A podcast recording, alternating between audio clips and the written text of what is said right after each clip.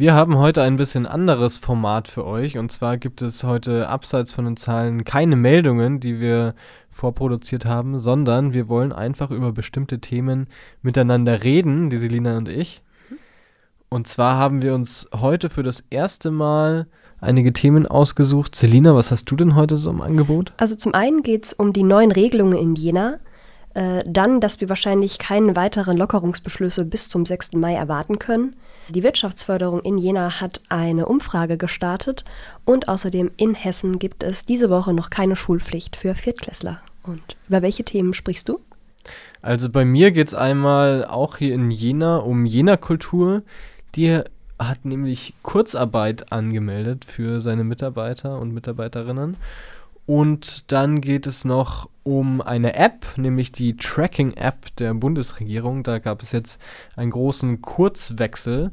Und außerdem wird es um die Ernst-Abbe-Hochschule gehen und wie sie ihr Sommersemester bestreiten möchte. Es gibt ja einige neue Regelungen jetzt hier in Jena. Was sind denn diese Regelungen, Selina? Also zum einen sind Dienst- und Handwerksleistungen wieder erlaubt, aber die Voraussetzung darin ist eben, dass so wenig Kontakt wie möglich zu den Personen besteht und außerdem ist auch hier ein Mund- und Nasenschutz Pflicht. Dadurch können jetzt zum Beispiel Hausmeister wieder in Wohnungen arbeiten. Für die Schulen gilt auch eine Mund- und Nasenpflicht und zwar während des Unterrichts und während Pausen, die im Schulgebäude stattfinden. Pausen auf dem Schulhof, äh, da müssen keine Masken getragen werden und auch bei Klausuren und Prüfungen gibt es keine Maskenpflicht. Damit diese Maskenpflicht auch zumutbar ist für die Schülerinnen und Schüler, äh, soll es genügend Pausen im Freien geben, bei denen eben kein Mundschutz getragen werden muss. Hier soll dann alle 45 Minuten eine Pause im Freien stattfinden, wenn das Wetter das zulässt. Meinst du dann, ist es durchführbar? Also vor allem bei Grundschülern kann ich mir vorstellen, dass das nicht ganz so gut geht. Es lässt auf sich warten, ähm, wie das die Schulen wirklich gut durchsetzen können. Auch wenn alle Klassen gleichzeitig auf den Schulhof müssen, ist dann, denke ich, auch wieder, wäre es zu voll für die Schüler. Also diese Woche ist es auch noch nicht äh, Pflicht. Diese Woche ist es noch auf freiwilliger Basis. Da wird das alles, denke ich, erstmal getestet. Und ab nächster Woche wird dann die Pflicht verpflichtend. Wir warten ja noch auf eine Entscheidung, was mit der Kulturarena diesen Sommer passieren soll. Wie sieht es denn jetzt bei jener Kultur eigentlich aus? Also die Kulturarena, das ist immer noch nicht klar, ob die stattfinden wird oder nicht. Wahrscheinlich eher nicht, aber eine klare Absage kann man auch noch nicht machen, weil eben, darüber wurde ja auch schon sehr viel berichtet, es noch keine Definition von Großveranstaltungen gibt und ob dann die Kulturarena und die Konzerte und Veranstaltungen, die bei der Kulturarena stattfinden, wirklich darunter fallen, ist eben noch unklar. Und deshalb, weil das noch nicht geregelt ist, kann man die ganzen Verträge, die jetzt mit den äh, Künstlern und Künstlerinnen gemacht wurden, auch noch nicht absagen. Jener Kultur allgemein geht es aber gerade nicht so gut. Die machen nämlich pro Woche, wohlgemerkt, 100.000 Euro Umsatzverlust weil eben, ja, sie gar keine Veranstaltungen und so mehr machen können. Und das fällt dann schon schwer in die Kasse, auch wenn Jena Kultur ja ein städtischer Eigenbetrieb ist und eigentlich von der Stadt gefördert wird. Und deshalb hat Jena Kultur jetzt für seine Mitarbeiter und Mitarbeiterinnen Kurzarbeit angemeldet. Das heißt, viele Arbeiten werden nicht mehr gemacht und sie bekommen nur noch 90 bis 95 Prozent des Lohns, was ja immerhin noch ganz gut ist. Außerdem bleiben natürlich die meisten Einrichtungen geschlossen. Das Einzige, was noch offen hat, ist der grüne Wochenmarkt eigentlich, weil Lebensmittel kann man ja immer noch kaufen, aber zum Beispiel die Ernst-Abbe-Bücherei oder auch die Musik- und Kunstschule, die bleiben geschlossen, die Philharmonie auch. Trotzdem gibt es natürlich noch einige Arbeit, die anfällt, zum Beispiel die neue Spielzeit der Philharmonie will ja geplant werden. Bei der Ernst-Abbe-Bücherei soll es einen Hol- und Bring-Service geben ab dem 4. Mai. Da kann man sich dann auch anscheinend Bücher wieder ausleihen oder liefern lassen oder auch abholen. Und die Musik- und Kunstschule will ungefähr die Hälfte ihres Unterrichts als Online-Unterricht weiterführen. Die Honorarlehrer, die das bis jetzt auch immer über Online-Unterricht gemacht haben, die werden aber leider nicht mehr entlohnt. Da gab es auch einen großen Aufschrei von einem Verein der äh, Freunde der Musik- und Kunstschule Jena, dass diese Honorarkräfte jetzt von Jena Kultur nicht mehr bezahlt werden können. Da hat Jena Kultur gesagt, ja, können wir leider im Moment nicht mehr leisten. Wir haben zu wenige Einnahmen, aber macht doch mit den Eltern zum, der Schüler und Schülerinnen einen individuellen Vertrag aus, damit ihr trotzdem noch den, den Unterricht weiterführen könnt. Ansonsten, ja, ist eine sehr schwierige Zeit. für Jena Kultur insgesamt. Vor allem, weil jetzt ja auch die Förderung ausläuft. Also im Moment wird Jena Kultur ja mit 17,2 Millionen Euro pro Jahr gefördert von der Stadt. Und das gilt aber nur noch bis Ende 2020. Und dann muss, muss eben eigentlich eine neue Förderung her und verhandelt werden. Aber jetzt gerade ist natürlich die Verhandlungsposition denkbar schlecht, weil es an allen Ecken und Enden fehlt wegen der Corona-Krise.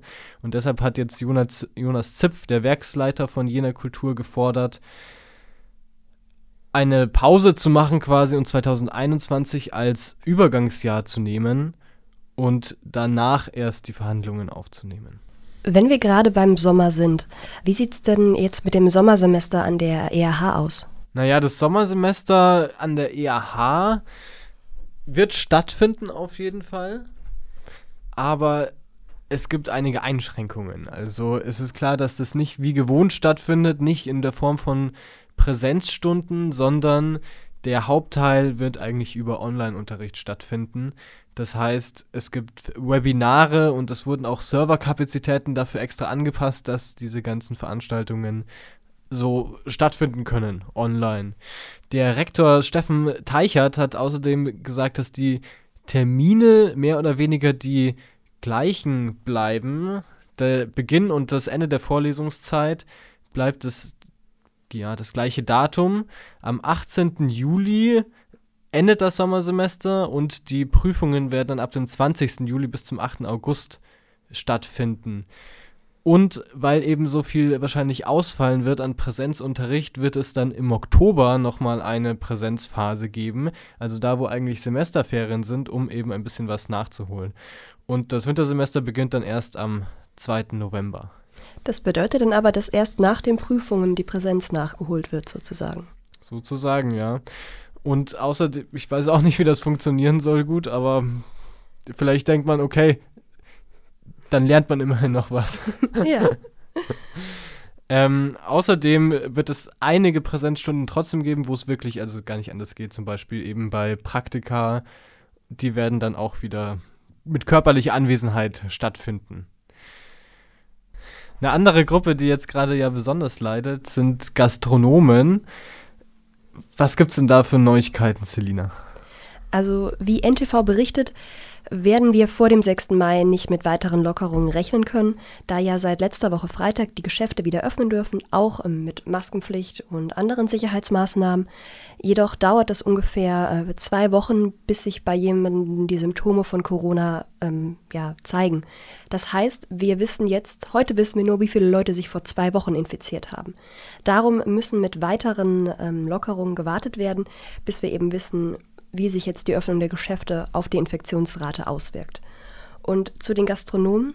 Auch in Jena haben Gastronomen an der Aktion Leere Stühle teilgenommen. Insgesamt hat die in 75 deutschen Städten stattgefunden. Damit wollen die Gastronomen eben darauf hinweisen, in was für einer prekären Lage sie gerade sind. Und sie stellen leere Stühle auf die Straße, um zu zeigen, hey, bei uns läuft nichts. Auch hier in Jena findet das jeden Freitag in der Wagnergasse statt. Im Interview mit Jena TV hat ein Gastronom beklagt, dass es eben noch kein festes Datum gibt, auf das man hinarbeiten könnte, ab dem die Geschäfte wieder, äh, ab dem die Wirtschaften und Restaurants wieder öffnen können. Um die Lage in Jena besser zu verstehen, hat die Wirtschaftsförderung Jena eine Umfrage begonnen und will damit erfassen, wie jetzt gerade die Krise sich auf Jena auswirkt. Das berichtet die Mediengruppe Thüringen. Unterstützt wird die Studie ähm, durch den Lehrstuhl für Wissenschaftsgeografie an der Friedrich-Schiller-Universität Jena. In der Umfrage soll festgestellt werden, welche kurz-, mittel- oder langfristigen Auswirkungen die Corona-Pandemie auf Jena als einen Standort hat. Laut der Wirtschaftsförderung sollen mit der Hilfe der gesammelten Angabe konkrete Handlungsempfehlungen für lokale Politik und für das Land Thüringen entworfen werden. Die Umfrage selbst soll nur 15 Minuten dauern. Sie wird anonym durchgeführt und natürlich je mehr Unternehmen und je mehr Selbstständige daran teilnehmen, umso genauer kann diese Umfrage die tatsächliche Lage in Jena erfassen. Und die ersten Ergebnisse werden am Anfang Juni diesen Jahres erwartet. Und wird es dann schon auch ein konkretes Datum geben oder legt man sich dann noch nicht fest? Ein konkretes Datum, dass die Wirtschaften wieder öffnen dürfen, davon gibt es noch nichts. Eine weitere wichtige Maßnahme, um Lockerungen durchzuführen zu können, ist ja auch zu wissen, wo sich äh, infizierte Leute aufhalten, wo es gerade viele gibt. Und seit längerem ist ja auch schon die sogenannte Corona-App im Gespräch. Wie sieht es denn damit gerade aus? Naja, nicht so gut. Es gibt sie immer noch nicht und jetzt gerade gab es immerhin eine große Neuigkeit rund um die App. Nämlich hat die Bundesregierung einen ziemlichen Kurswechsel angekündigt, nachdem ja in den vergangenen Tagen sie ziemlich kritisiert wurde. Vor allem der Chaos Computer Club hat die Bundesregierung da für ihren Entwurf kritisiert zur App, weil diese App eben zentral aufgebaut sein soll sollte. Das heißt, alle Daten, die erfasst werden würden von dieser ja, freiwillig benutzten App, sollten an einem zentralen Ort gespeichert werden. Das heißt, nicht auf dem Gerät, sondern auf einem externen Server, der zur App gehört. Und das wäre datenschutztechnisch ein ziemliches Problem gewesen, weil dann eben die persönlichen Daten auf einem dritten Server quasi gespeichert sind. Und dagegen wurde harter Einspruch erhoben. Und tatsächlich hat die Bundesregierung jetzt auch reagiert. Wie denn? Was, wie haben Sie sich jetzt daran gehalten, dass es datenschutztechnisch besser ist? Ja, sie haben im Prinzip ihren ganzen Entwurf umgestellt und wollen jetzt wirklich eine dezentrale Architektur verfolgen. Das heißt, dass die Handys die Daten speichern und nicht die Server. Das heißt, sie haben eigentlich auf die Kritik reagiert und auch vom Chaos Computer Club kam ein Daumen hoch und gesagt, ja, weiter so, jetzt so könnt ihr es umsetzen. Das heißt aber, dass die viele Entwürfe, die bis jetzt gemacht wurden, vor allem von dieser Pan-European Privacy Preserving Proximity Tracing, so einer Vereinigung von europäischen Unternehmen, dass dieser Entwurf eben nicht weiterverfolgt wird und anstattdessen will man sich bei Unternehmen wie Google und Apple, die auch eigene Initiativen inzwischen schon gemacht haben, um, um Hilfe suchen quasi. Und da kann ich persönlich mir vorstellen, zum Beispiel Google ist ja eigentlich jetzt nicht so der König der Datenschützer, ähm, dass das vielleicht auch Probleme bereiten würde. Aber der Chaos Computer Club hat da bis jetzt nur positiv reagiert. Er sagte ganz wörtlich, das von Ihnen präferierte Konzept für die App ist der richtige Weg und jetzt geht es eben darum, dieses Konzept auch umzusetzen.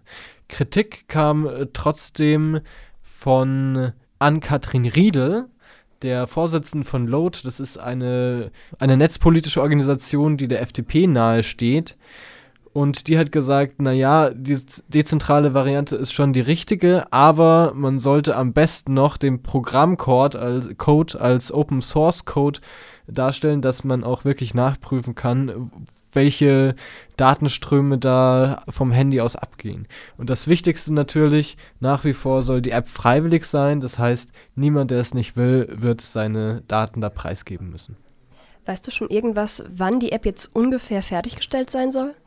Also die Tagesschau, die da berichtet hat, hat darüber noch nicht berichtet. Und ich denke mal, mit diesem ja, Rückwurf oder diesem Neuaufrollen der App wird es noch einige Zeit dauern, bis die fertig ist. Ein konkretes Datum steht da noch nicht. Schülerinnen und Schüler dürfen ja ab heute, zumindest einige, wieder in die Schule gehen. In einem anderen Bundesland ist das aber nicht so. Ja, genau. Wie die Frankfurter Allgemeine berichtet, ähm, hat, das hessische hat der Hessische Verwaltungsgerichtshof die Schulpflicht für die Viertklässler diese Woche aufgehoben. Ähm, begründet damit ist eben die Gefahr, sich mit dem Virus zu infizieren. Viertklässler und Abschlussklassen sollten eigentlich ab heute schon wieder in die Schulen gehen müssen. Für die anderen Klassenstufe soll das aber erst ab nächster Woche, also dem 3. Mai, beginnen. Ähm, damit, also das wird damit begründet, dass die Ansteckungsgefahr sonst zu groß wäre. Und wie die FAZ berichtet, hat eine Grundschülerin aus Frankfurt den Antrag ähm, gegen die Verordnung eingerichtet. Im Alpha-Verfahren wurde dann beschlossen, dass die Verordnung gegen das Grundrecht auf Gleichbehandlung verstößt.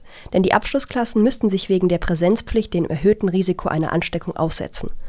Für die Grundschulen ähm, in Hessen ist es jetzt Pflicht, dass sie eben erst ab dem 4. Mai öffnen dürfen.